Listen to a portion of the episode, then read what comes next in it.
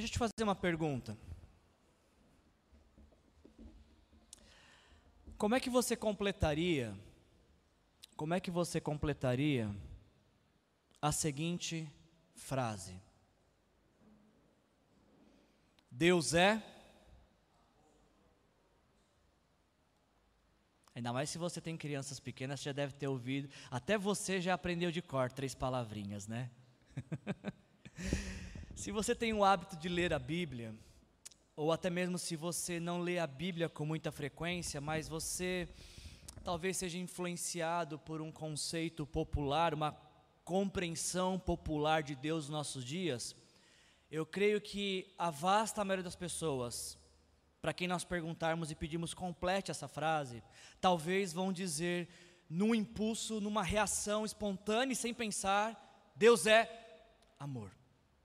Não sei se todas diriam isso, mas eu acho que a vasta maioria das pessoas chegariam a essa conclusão rápida, espontânea: Deus é amor.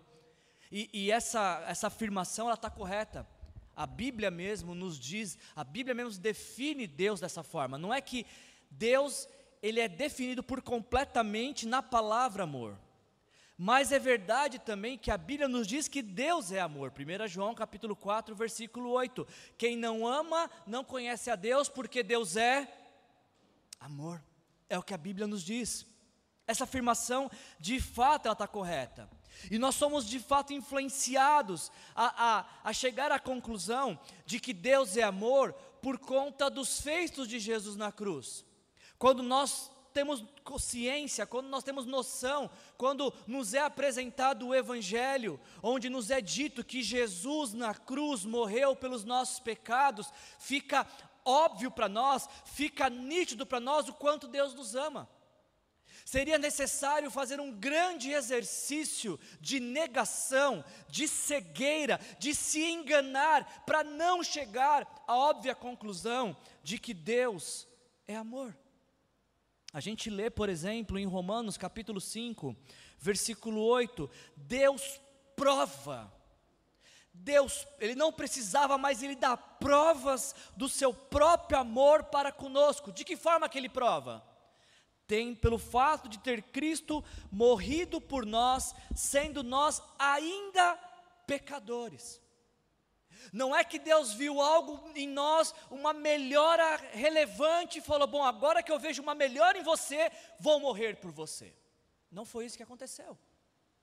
Muito pelo contrário, Deus viu que não havia absolutamente nada que pudéssemos fazer, não tínhamos jeito, não tínhamos solução para nossas vidas. E é por isso que Ele envia Jesus ao mundo, para fazer o que nós não poderíamos fazer, nos livrarmos do destino eterno de condenação que a Bíblia chama de inferno.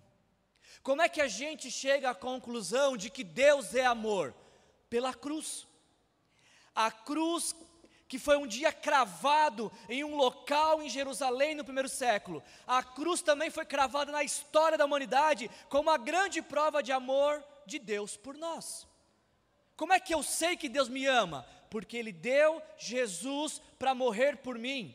Ele enviou Jesus para morrer em nosso lugar, para morrer pelos nossos pecados. Então a cruz é a grande demonstração de que Deus nos ama. Então não há outra conclusão que pudesse poderíamos chegar a não ser que Deus é amor.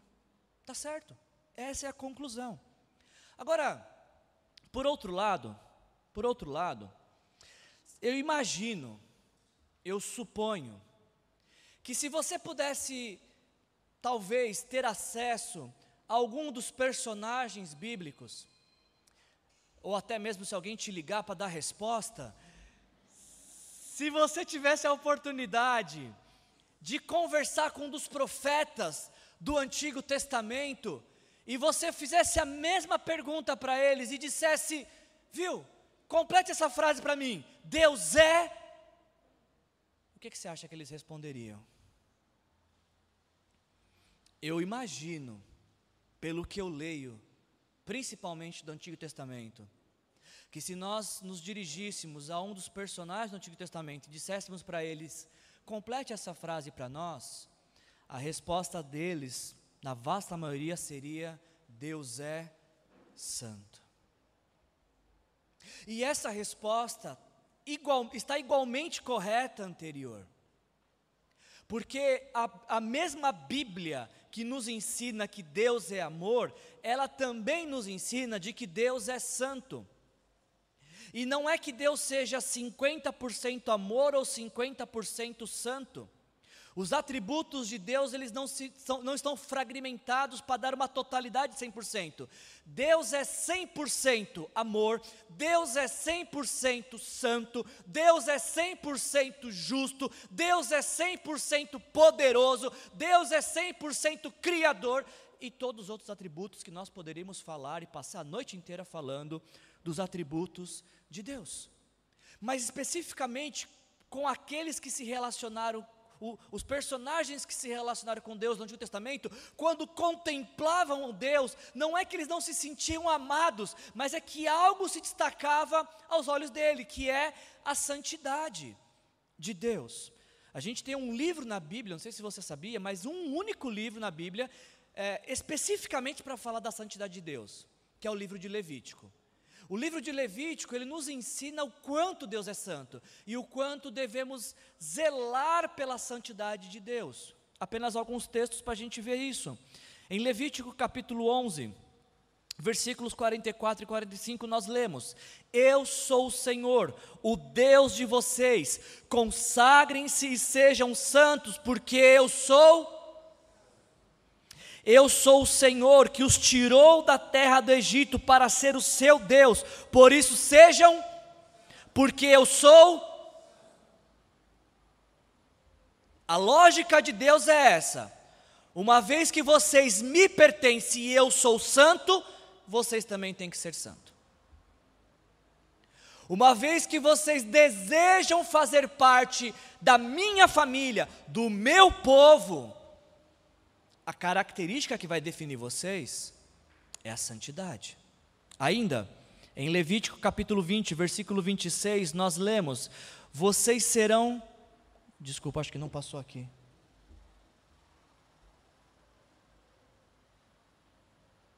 Levítico 20, 26 diz: Vocês serão santos para mim, ah, porque eu, o Senhor, sou santo, ah, e os separei dentre os povos para serem meus. Deus faz uma escolha, e dentre todos os povos da terra, Ele escolhe um. E este um povo que Ele escolheu, Ele escolheu e definiu caracterizá-lo como um povo santo. E a ideia de santidade é isso, é uma separação, que se faz uma distinção entre os demais, entre aquilo que não é santo. Então, afirmamos sim, Deus é amor, mas também Deus é santo. Eu não sei quantos de vocês conhecem, eu não sei quantos de vocês conhecem, eu queria ilustrar isso de uma forma. Ah, quantos de vocês aqui já tiveram a oportunidade de ler esse livro aqui, As Cinco Linguagens do Amor? Boa parte de vocês. Esse livro aqui é um livro sensacional. Se você não, se você for ler dois livros este ano, esse precisa ser um livro de você ler com o seu cônjuge, porque o, o, autor do livro, Gary Chapman, ele foi assim, ele teve uma revelação dos céus para chegar a uma conclusão que ele chegou. Neste livro, Gary Chapman, ele, ele define que todo ser humano se sente amado por pelo menos de uma das cinco formas que ele apresenta. A forma que uma pessoa compreende amor, compreende ser amado, é uma das cinco formas que ele apresenta. Ele diz, por exemplo, que algumas pessoas se sentem amadas quando são elogiadas. Isso é palavras de afirmação. Então, tem pessoas que quando você faz um elogio, elas se sentem amadas. Outras pessoas se sentem muito, muito amadas quando são ajudadas. O nome disso é o nome dessa linguagem de amor é prestação de serviço. Outras pessoas se sentem muito, muito amadas quando são presenteadas. Essa é a linguagem de amor mais cara, que é dar presente. Algumas pessoas se sentem amadas quando contam com a companhia, com a presença efetiva de alguém do seu lado. O nome disso é tempo de qualidade. E tem pessoas que se sentem amadas quando recebem um cafuné, quando andam de mão dadas, quando são acariciadas, e o nome disso é toque físico. Qual que é a sua linguagem de amor? Se está perto do seu cônjuge, dá um toque assim, ó, só para você saber, tá? A minha é essa daqui, tá? Sabe por que eu estou perguntando para vocês, gente? Porque qual seria a linguagem de amor de Deus? Será que Deus se sente amado quando a gente ah, o elogia? E em canções nós dizemos, Deus, o Senhor é grande. Deus fala, ai, como eu me sinto amado. Eles estão me chamando de grande, estão reconhecendo as minhas virtudes. Será que é assim que Deus se sente amado? Será que Deus se sente amado, sei lá, quando de repente a gente está servindo? Quando eu venho pregar, Deus fala, ai, Wilson, como eu me sinto amado quando você prega e me serve. Será que é assim que Deus se sente amado? Será que Deus se sente amado quando nós dizimamos? Deus está aqui meu dizendo, ai que bom que você dizimou esse mês, estou tão feliz. Sabe qual é a linguagem de amor de Deus? Santidade. Em 1 Tessalonicenses, capítulo 4, versículo 3, nós lemos: Esta é a vontade de Deus. Qual que é a vontade de Deus para sua vida? Santificação. Em Hebreus capítulo 12, versículos 14, aqui está a linguagem de Deus, olha só. Segui a paz com todos e a santificação, sem a qual ninguém verá o Senhor. O idioma para se conversar com Deus é santidade. Ainda, 1 Pedro capítulo 1, versículo 15 e 16 diz: Assim como é santo aquele que os chamou, sejam santos vocês também em tudo o que fizerem, pois está escrito: Sejam santos, porque eu sou santo. Deus se sente amado quando nós vivemos em santidade. Quando a nossa vida ela é determinada, ela é delimitada por aquilo que é santo. É assim que Deus se sente amado pelo seu povo. Quando o seu povo entende que foi separado para Ele, para ser dele, para pertencer única, exclusivamente a Ele. E talvez nos nossos dias a, essa questão de santidade, santificação, ela esteja caindo em esquecimento por conta de ah, basicamente três erros que são ah, cometidos quando o assunto é santidade e santificação. O primeiro erro que nos faz desconsiderar sermos santos tem a ver porque ah, com a correlação que algumas pessoas fazem entre santidade e legalismo. Algumas pessoas pensam assim: bom, ah, sou salvo pela graça, não tem mérito nenhum na minha salvação, não há nada que eu possa fazer para Deus me amar mais, meu pastor fala muito isso, então não preciso fazer nada, posso viver do jeito que eu quiser, porque afinal de contas Deus é amor. E fazer algo é legalismo. Então não preciso viver de forma santa. Esse é um erro muito cometido, quando alguém associa uma vida santa a uma vida legalista. Um outro erro muito cometido, ah, quando o assunto é santidade, é quando se confunde santidade com performance espiritual. Algumas pessoas de um extremo pensam: não preciso fazer nada, posso viver do jeito que eu quiser, porque Deus me ama do jeito que eu sou. Agora, o outro extremo disso é quando algumas pessoas fazem, pensam assim: eu preciso fazer tudo, porque quanto mais eu fizer, quanto mais eu produzir, quanto mais. Ah, ah, quanto melhor for a minha performance religiosa, mais Deus vai me amar, mais santo eu serei. E aí a santidade passa a ser medida por performance, em quantidade de horas de oração. Ah, tem gente que lê a Bíblia uma vez por ano inteira, né? Mas os, quem quer ser santo lê cinco vezes no ano. E jejua três, quatro vezes por semana. E, e dá o dízimo não de 10%, mas de 90%, porque tudo está baseado em uma performance como se fosse se a santidade fosse uma meta a ser atingida através de rituais. Não poderia ter outra coisa tão errada quanto isso. Agora, talvez o maior mal do nosso tempo, quando a gente pensa em santidade, para mim esse é o maior erro. É quando algumas pessoas confundem santidade com leviandade. E dizem assim: bom, você sabe que aqui ninguém é santo, né? Você já ouviu essa frase, né? Aqui ninguém é santo, eu não sou santo, ninguém é santo. E quando a gente ouve essa frase, geralmente ela sai de lábio de pessoas que pensam que santos é uma categoria, é um time da Baixada, mas também é uma categoria de pessoas que ficam na prateleira de cima da humanidade, pessoas imaculadas, pessoas irrepreensíveis, pessoas que precisam ser canonizadas e veneradas pela sua a, alta, alto índice de moralidade e de piedade. Esses são santos. Agora eu, pobre mortal, eu não. Eu não consigo atingir esse patamar. Então santos são eles, não eu. E já que eu não sou, estou nesse nível de, de ser humano, posso fazer o que quiser da minha vida, afinal de contas a carne é fraca e a gente ouve todas aquelas justificativas fajutas. Deixa eu compartilhar algo com vocês que está me ajudando na preparação dessa série de mensagens. Eu, eu dei uma folheada no livro uh, O Impacto da Santidade, quero conseguir ler esse, esse livro para trabalhar com vocês nessa série. Mas já nas primeiras páginas desse livro do pastor Luciano Subirá, eu achei muito interessante a seguinte frase: santidade. É uma palavra que nem sequer podemos mencionar em muitas igrejas nos dias de hoje. Não porque essa palavra seja profana, inapropriada ou ofensiva. Frequentemente é repelida porque muitos associam santidade a legalismo e merecimento da salvação por meio de obras. Ah, como referida, você pode observar que pessoas rapidamente ah, recuando ou se desconectando. Contudo, preste atenção nisso, o, con o conceito de santidade no Novo Testamento não é nada semelhante a tais suposições. Apesar, uh, apesar de extremamente mal compreendido, santidade refere-se a um estilo de vida magnífico e desejável.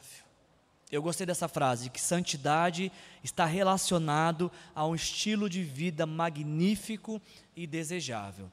E é sobre isso que a gente quer falar ao longo desse mês de março. Nesse mês de março a gente vai estar realizando essa série uh, Livre Leve, a gente riscou solto, e a gente vai fazer a série chamada Livre, Leve uh, e Santo, para falar sobre santidade. Talvez você já tenha ouvido a frase que nós riscamos, né? Livre, leve, solto. E essa frase, geralmente, livre, leve, solto, ela geralmente ela está nos lábios, é uma expressão popular de pessoas que dizem: "Bom, eu vivo do jeito que eu quiser a vida é minha e eu faço dela o que eu bem entender, porque eu sou livre e eu quero ser leve e eu vou ser solto. Porque tais pessoas associam liberdade a fazer aquilo que bem entendem de suas vidas. Só que isso não é liberdade. A gente vai ver ao longo da mensagem de hoje que fazer o que se deseja não é liberdade. Preste atenção nisso. Liberdade não é fazer tudo o que se deseja fazer liberdade é podendo fazer tudo, fazer o que é correto. Eu quero repetir isso para você. Liberdade não é fazer tudo o que se deseja fazer. Isso tem outro nome, isso tem, é rebeldia, é anarquia, é vício, é outra coisa isso. Liberdade é podendo fazer tudo, podendo fazer todas as coisas, escolher aquilo que é lícito, aquilo que é correto, aquilo que é apropriado. Nesse mês de março, a gente vai tentar entender as implicações dessa palavra de Deus. Seja um santo, porque eu sou santo. O quanto que isso compromete o nosso viver e o quanto que isso transforma o nosso viver. A nossa primeira mensagem desta noite, o, título da nossa primeira mensagem é A Liberdade da santidade. Eu quero, junto com vocês nessa noite, através da meditação de Gálatas, capítulo 5, versículos de 1 a 15, compreender como que uma vida santa nos torna verdadeiramente livres. Então, te convido, por favor, a abrir sua Bíblia na carta de Paulo aos Gálatas, capítulo 5, versículos de 1 a 15. Perdão, de 1 a 15 não. É de 1 a 15, tá certo. Aqui no slide acho que está errado. Está de 1 a 11 aqui, mas é de 1 a 15.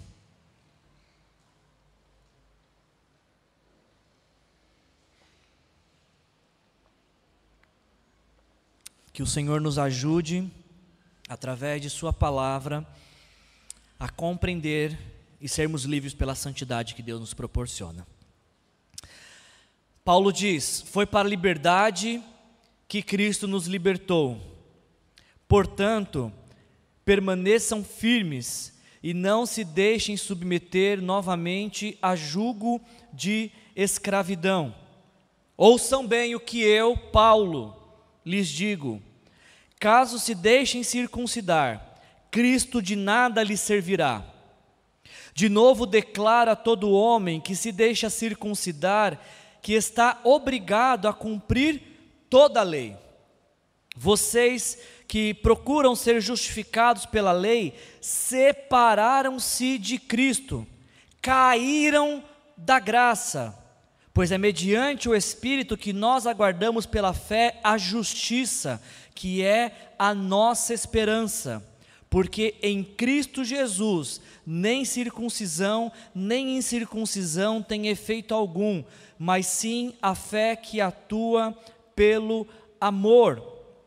Ah, Paulo fala no versículo 7: vocês corriam bem.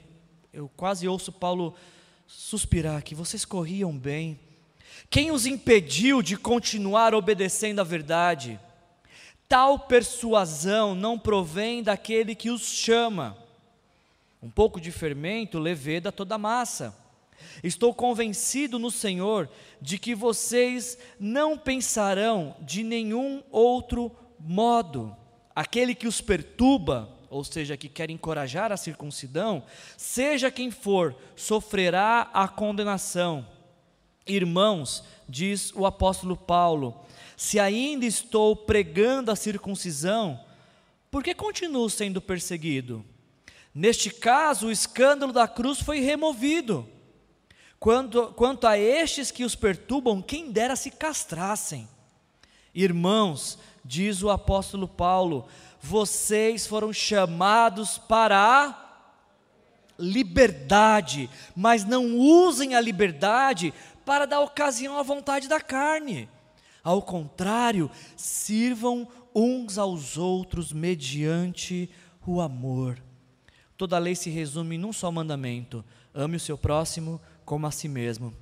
Mas se vocês se mordem e se devoram uns aos outros, cuidado, cuidado para não se destruírem mutuamente. Até aqui.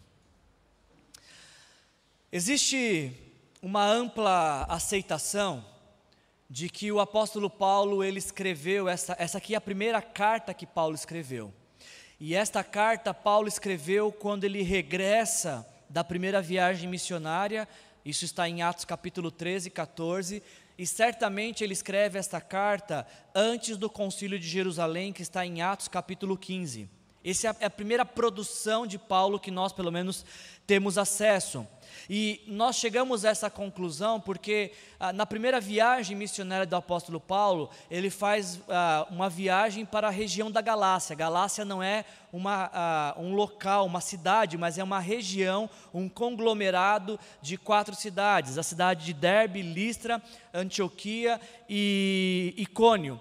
E para estas cidades que não eram formadas por judeus, eram formadas por gregos e por bárbaros, para, esse grupo de pessoas que não tinham um fundo histórico ah, da fé judaica, o que a Bíblia chama de gentios, para este povo, ah, Paulo anuncia o Evangelho. Paulo anuncia os feitos de Jesus na cruz. Paulo anuncia nessa primeira viagem missionária de que ah, Cristo vem ao mundo não para morrer pelos judeus, ele vem ao mundo para morrer por toda a humanidade. Então, todos, judeus, bárbaros, gregos e quem quer que seja, que recebem Jesus como o Senhor e Salvador, são salvos da ira de Deus, são salvos do inferno, têm os seus pecados perdoados e a promessa e herança de vida eterna. O problema é que na primeira viagem missionária de Paulo, a cada cidade que ele passava, ele anunciava o evangelho e via um grupo de judeus ah, tentando desconstruir o que Paulo falava. Passava uma cidade, Paulo falava: Vocês serão salvos se entregarem sua vida para Jesus. Quando Paulo ia para outra cidade, chegava um grupo de judeus e falava assim: Vocês serão salvos se vocês obedecerem aos mandamentos. Paulo ia para outra cidade, esse grupo de judeus chegava na cidade anterior com o mesmo, o mesmo discurso. E a gente vê isso mais vivo e mais real quando chega às vésperas do conselho em Jerusalém, do concílio em Jerusalém, quando a gente lê Atos capítulo 15, versículo 1, que nos mostra o, a realidade daquele momento que Paulo escreveu essa carta. Em, em Atos capítulo 15, versículo 1, nós lemos: Alguns homens desceram da Judéia para Antioquia e passaram a ensinar aos irmãos: Se vocês não forem circuncidados conforme o costume ensinado por Moisés, o que, que vai acontecer? Vocês não poderão ser salvos. Vocês conseguem perceber aqui que eles vinculam a salvação à obediência aos, aos ensinamentos e mandamentos de Moisés? Não sei se vocês conseguem visualizar isso, mas ah, quando você lê a carta aos Gálatas, você poderia fazer isso até essa semana, é uma carta curta, na verdade. Isso até gera um pouco de incômodo em Paulo, e Paulo começa essa carta dizendo: como é que vocês tão rapidamente abriram mão do Evangelho, que é a crença do que Jesus fez por nós na cruz, para viver um outro Evangelho que na verdade nem pode ser chamado de evangelho, que é essa ideia de Cristo mais alguma coisa para eu ser salvo. Toda a carta de Paulo aos Gálatas, ele trata justamente isso. Essa imposição da religião, cobrando rituais para conceder salvação, ah, em contraste à salvação que Cristo nos oferece gratuitamente ah, através daquilo que ele fez na cruz. Então, para a nossa conversa hoje sobre santidade, eu separei um trecho dessa carta que foi o trecho que nós lemos, de Gálatas capítulo 5. E eu quero rapidamente ver com vocês apenas dois pontos dessa carta e tentar entender com vocês nessa noite do que, que a, liberdade, a santidade nos liberta. E de que forma a santidade nos leva a viver uma vida livre. A gente, nós dizemos assim, somos livres, mas livres do quê? De qual liberdade para qual liberdade Cristo nos libertou?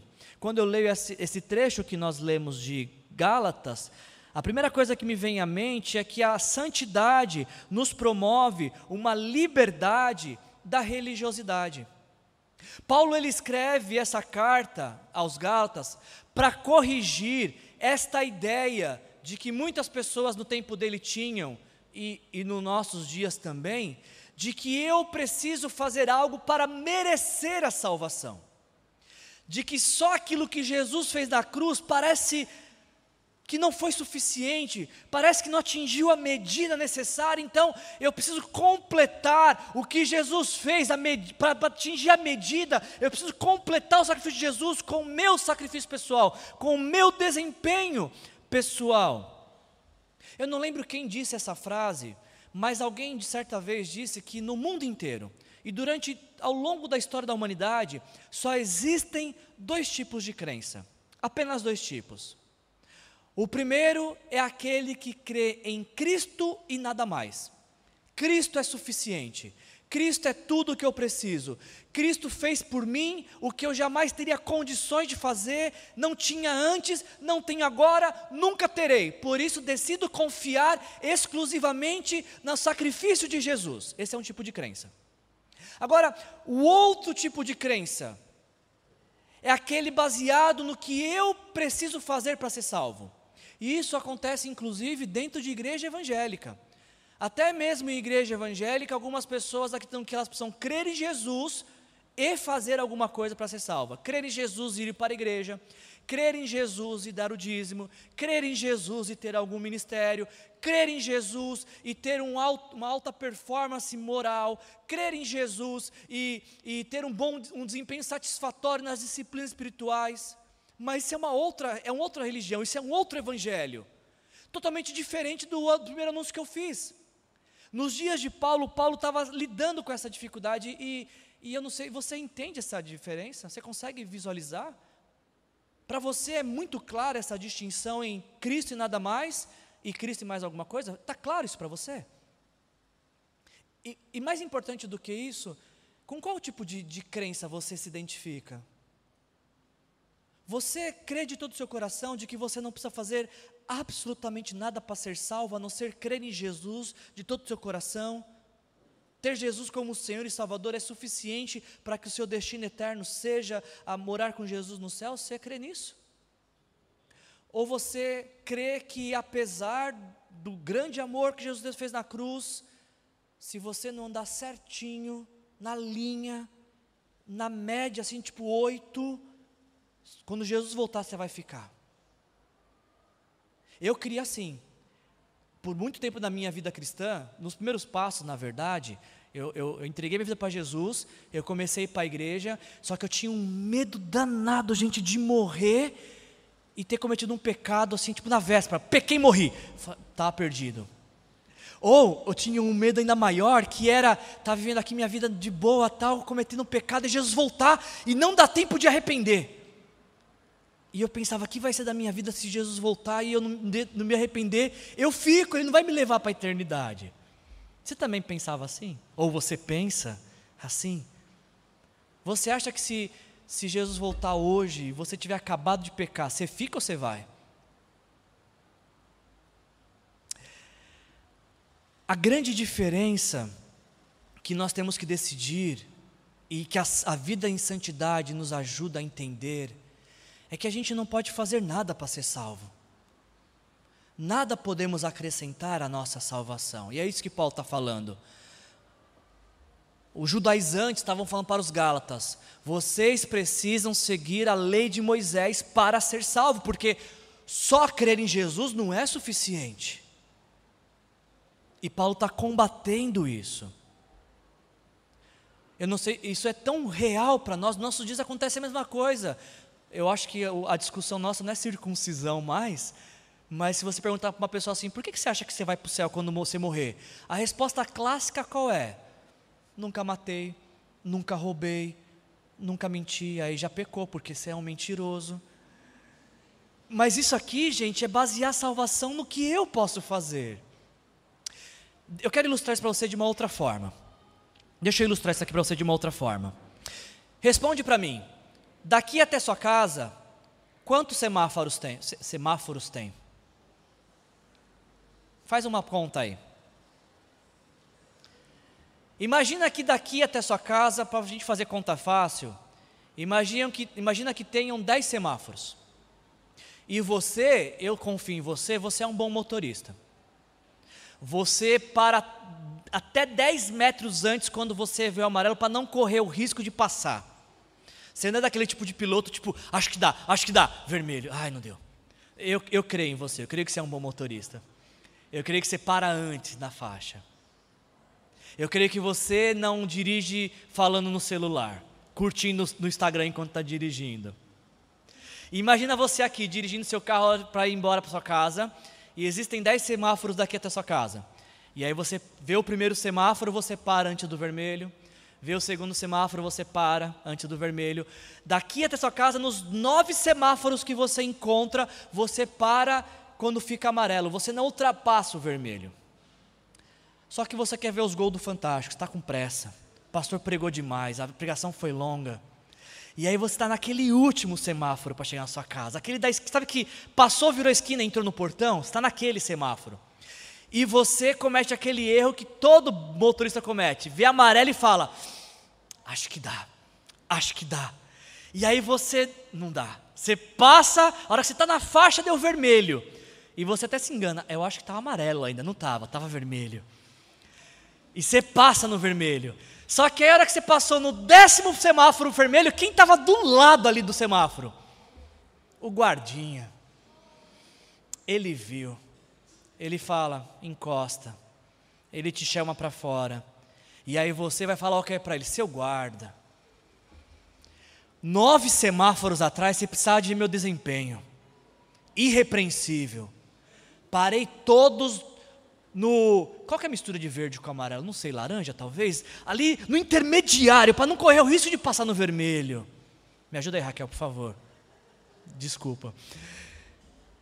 Parei nos nove. Foi só esse que eu passei no vermelho. Foi só esse. O que, que você acha que o guarda ia falar para você? Ah, então tudo bem, então ó, vamos fazer o seguinte. Você é uma pessoa boa, estou vendo aqui na sua carteira de motorista que não tem nenhum ponto. Eu vou acreditar que os nove anteriores você não ultrapassou. Foi só esse? Foi só esse, seu guarda. Então tudo bem, não vou te mutar. Você acha que um guarda sério faria, faria isso com você? Um guarda honesto falaria isso com você? O que, que um guarda honesto falaria?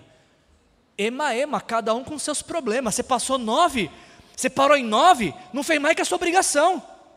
Eu não vou te multar pelos nove que você não passou, vou te multar pelo um que você passou no vermelho. Esta é a fala de Paulo para os Gálatas. Não importa quantos acertos você teve na vida, um único erro te condena ao inferno. É o que ele diz aqui nesse texto.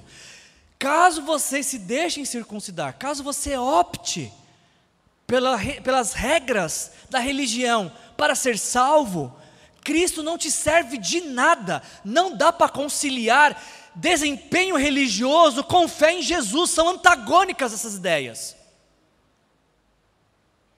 Cristo não te serve de nada. De novo, declaro a todo homem que se deixa circuncidar, que está obrigado a cumprir qual a quantidade da lei?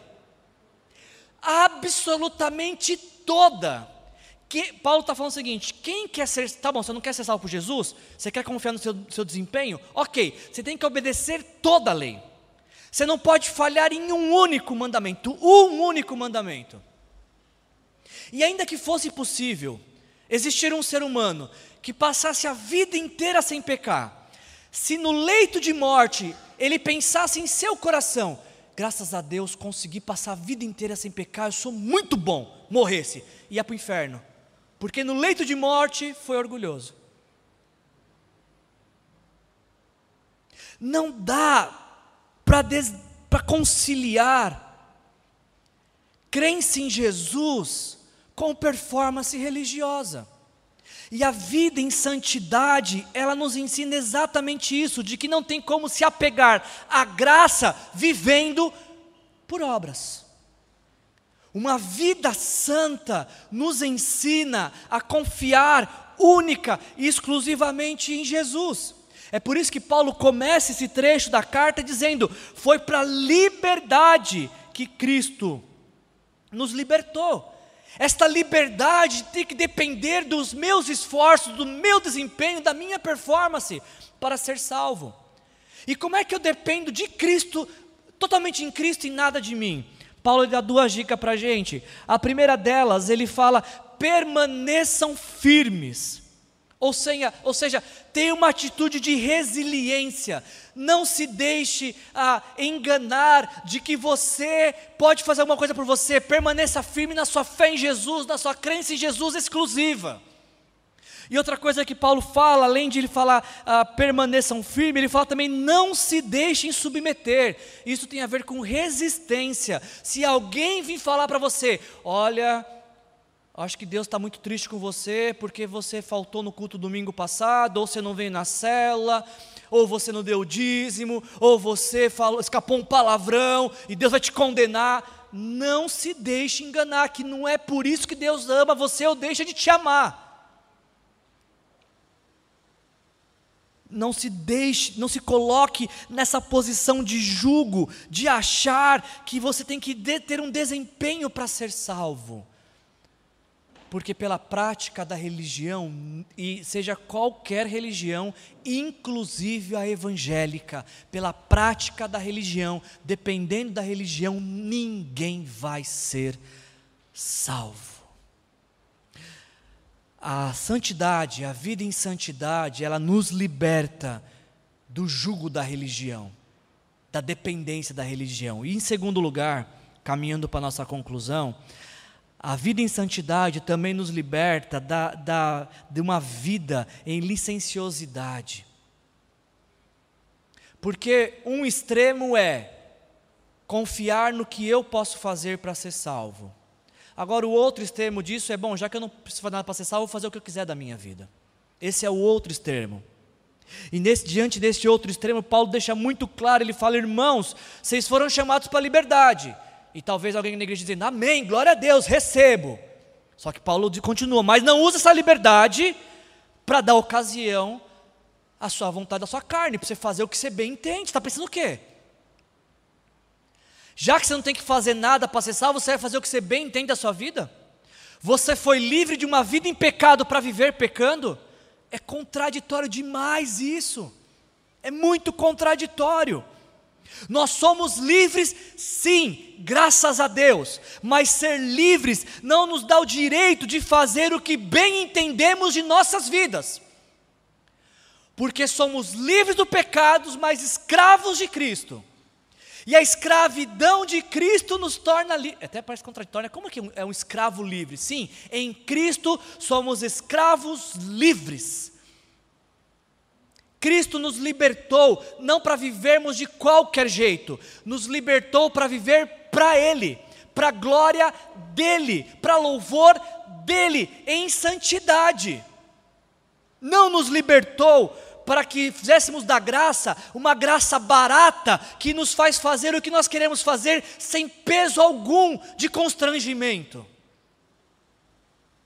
de ter a maior sem vergonhice na cara de dizer assim: ah, mas a carne é fraca e pecado é vitamina para fortalecer a carne? Acho que não. Acho, desculpa, não queria quebrar sua receita de pecado, mas eu acho que não é. Em nome de uma pretensa liberdade, algumas pessoas se entregam a todo tipo de vício da alma, embriaguez, gula, imoralidade sexual, ira incontida, maledicência, uso de drogas, tudo em nome daquilo que eles chamam de livre, de ser livre. Queridos, fazer o que quer não é ser livre. Não existe maior escravidão do que fazer o que quer. Porque quem usa isso assim, eu faço todas essas coisas porque eu sou livre. Não, você faz todas essas coisas porque você é escravo. Você não consegue deixar de fazer. Fazendo-as, você acha que você é livre, mas a realidade é que você é escravo dos seus vícios, escravo dos seus pecados, escravo de suas vontades. Fazer tudo o que quer não é liberdade. O nome disso é escravidão. Algumas pessoas dizem fazer o que desejam porque são livres, mas quando não conseguem deixar de fazer, elas revelam quanto são escravas, não são livres. Escrava de seus vícios, escrava de seus desejos, escrava de seus impulsos, escrava de seus sentimentos, escrava de sua falta de controle. Isso não é liberdade. Fazer o que se quer não é liberdade, o nome disso é anarquia. Imagina viver em um país onde cada pessoa faz o que quer. A gente usou o exemplo aqui de motorista, né? Você que é motorista, imagina se fosse assim: olha, eu sei que o verde é para avançar, mas eu não gosto de verde, eu prefiro vermelho, então eu vou ficar parado. E outra pessoa pensa diferente de você: olha, eu, tão, eu gosto tanto do, do, verde, eu vou passar no verde. O que, que ia acontecer? Se cada um usasse a liberdade que tem ao volante para decidir que cor escolher para passar ou parar no semáforo? Um caos. O uso de uma liberdade de fazer o que quer, cada um faz o que quer, não é liberdade, é caos. Imagina se na sua casa cada um fizesse o que quer. Se cada um deixasse a roupa onde quer, se cada um deixasse a toalha onde quer, se cada um apertasse a pasta de na, na parte que quer. Aí você está pensando, mas já faz isso na minha casa já. É anarquia, é bagunça. Se nós nos tratássemos uns aos outros como nós queremos, ah, não quero respeitar tal pessoa, não, acho que vou ser grosso mesmo. Que liberdade que é essa? Não é liberdade. Não é liberdade. Alguém que foi liberto por Jesus do poder do pecado, não pode mais viver para a prática do pecado. Vocês entendem isso? Não significa que nós não vamos pecar. Sim, vamos, porque somos pecadores. A nossa natureza humana, ela tem uma inclinação para o pecado. Mas uma vez salvo por Jesus, a, o pecado para nós passa a ser uma escolha. E o que para mim parece ser mais triste ainda, porque quando eu não conhecia Jesus, eu pecava porque eu não tinha outra alternativa, eu era escravo do pecado. Mas agora, sendo livre por Jesus, eu tenho o poder de decisão de falar: vou pecar ou não vou pecar.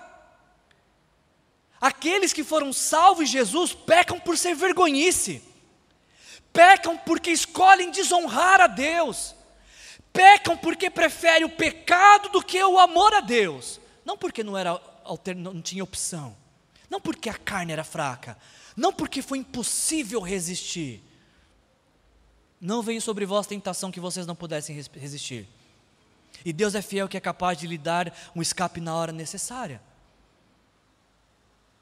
Nós temos a escolha, nós escolhemos o que fazemos com a nossa liberdade. Paulo diz isso. Se você entende que em Jesus você é livre, então viva como livre. É como, é como se Cristo tivesse ah, quebrado um cadeado que estava numa, numa, numa cadeia, numa jaula, nos prendendo, aberto a porta, mas quando decidimos pecar, a gente puxa a grade para ficar preso. Estou preso. Tá, mas está aberta essa jaula, essa cadeia está aberta. Você não precisa estar mais aí. Uma vida em santidade nos ajuda a entender que Cristo nos libertou, mas eu não posso viver de qualquer jeito. Mesmo livre, existe um jeito correto de se viver, e o nome desse jeito se chama santidade.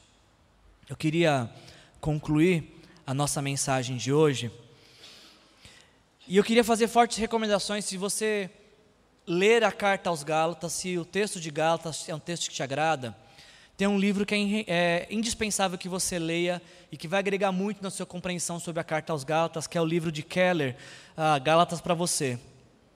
Falando desse trecho e da liberdade que nós temos em Jesus, o Keller ele fala as seguintes palavras: No Evangelho, vemos que Cristo morreu em nosso favor e nos valorizou não pelo que lhe podemos proporcionar.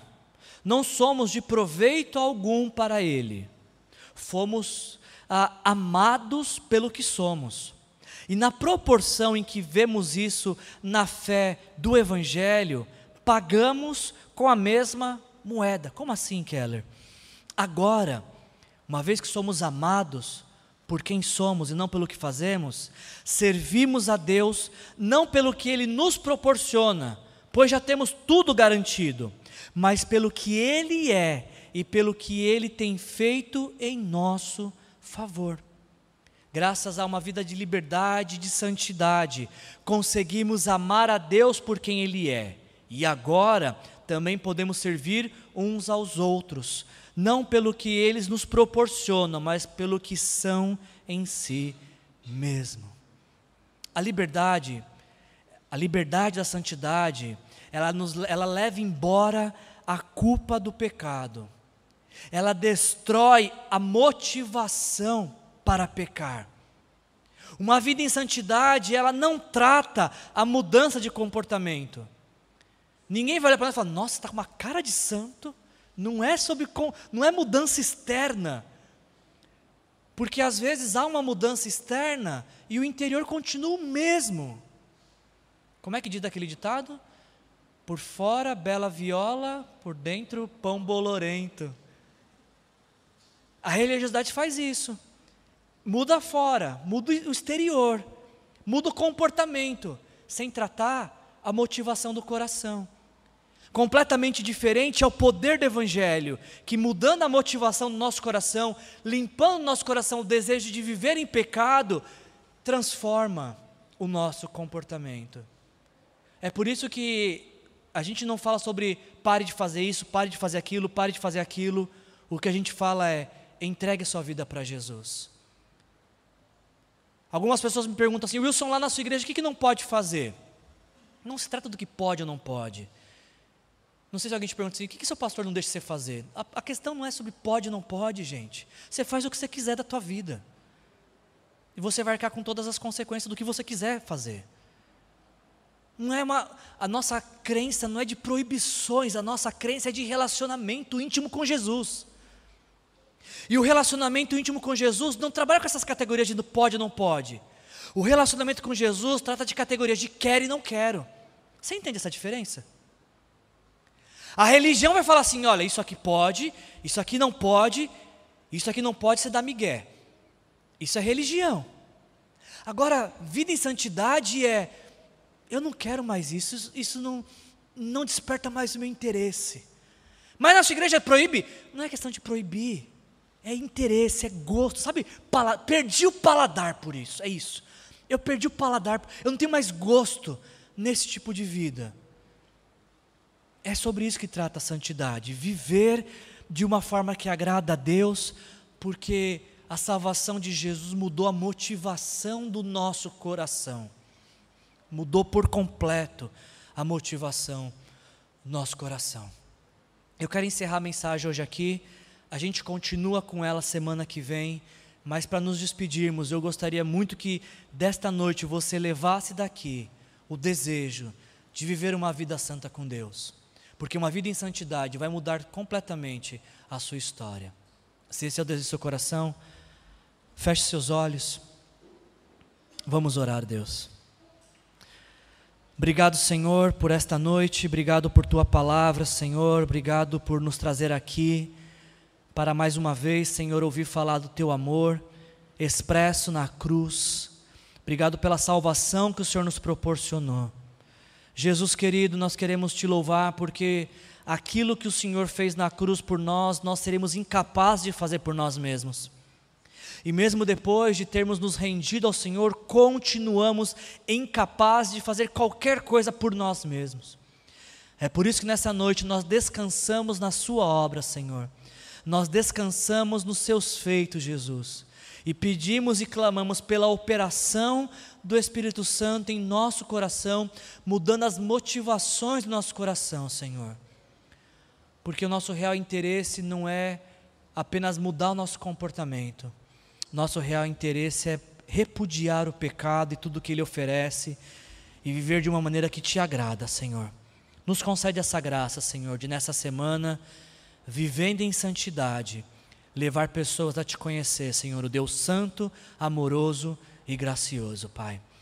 Nós te agradecemos por todas as coisas que o Senhor tem feito por nós e pedimos que o Senhor nos conceda nesta semana inúmeras oportunidades, tanto de experimentar do teu amor, como de compartilhar esse amor por onde quer que o Senhor nos leve. Nos despeça assim em paz, Senhor, eu te peço em nome de Jesus, amém. Se você precisa de oração, vem aqui à frente, a gente quer orar por você. Se você tem dúvidas sobre o Evangelho e sobre viver com Jesus, a gente vai conversar com você. Vem aqui à frente, por favor. Que a graça do nosso Senhor Jesus Cristo, o amor do nosso Deus, o Pai, e a comunhão com o Espírito Santo nos leve a viver em santidade para a glória de Deus. Sejam cheios do Espírito Santo. Jesus te abençoe.